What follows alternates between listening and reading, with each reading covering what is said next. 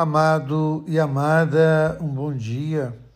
Há uma expressão de Santo Agostinho, na qual ele diz, no essencial, a unidade, no acidental, a liberdade, em tudo, a caridade, em tudo, o amor.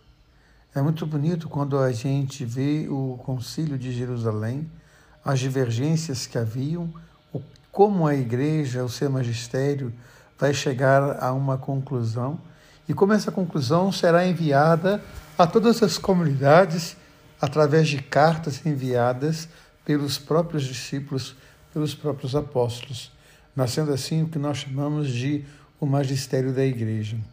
É muito rica essa página da história da igreja, o primeiro concílio que tomou uma decisão muito importante, muito séria. Se nós olharmos Gênesis 17, versículo 14, a palavra diz que se o homem não for circuncidado, ele será um excomungado, ele será excluído da comunidade. E agora os apóstolos reunidos tomam uma decisão que vai contra aquele mandato de Deus a Abraão. É muito rico essa experiência para nós, para entendermos a história que vai chegar até nós da comunidade religiosa da igreja. E quando nós olhamos o Evangelho, ele vai contribuir muito para essa compreensão.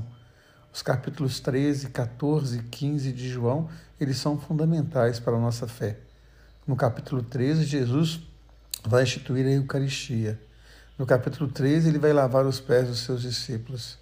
No capítulo 13, ele vai mostrar que o amor e o serviço devem ser primordiais na vida da igreja.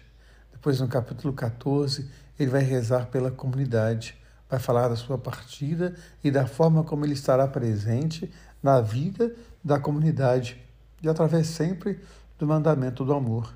Nisso saberão que sois meus discípulos se vos amardes uns aos outros. Depois vai falar da videira. Ele é a videira e nós somos os ramos. Há muitas pessoas que têm se arrancado da videira, têm tentado formar-se sozinho, esquecendo dessa unidade que é essencial para a fé. E é muito rico ainda quando nós olhamos a palavra de Jesus, que ele vai rezar pela unidade. Pai, que eles sejam um, assim como nós somos um, para que o mundo creia, para que o mundo possa, vendo esse testemunho, possa também amar e fazer o amor se tornar presente.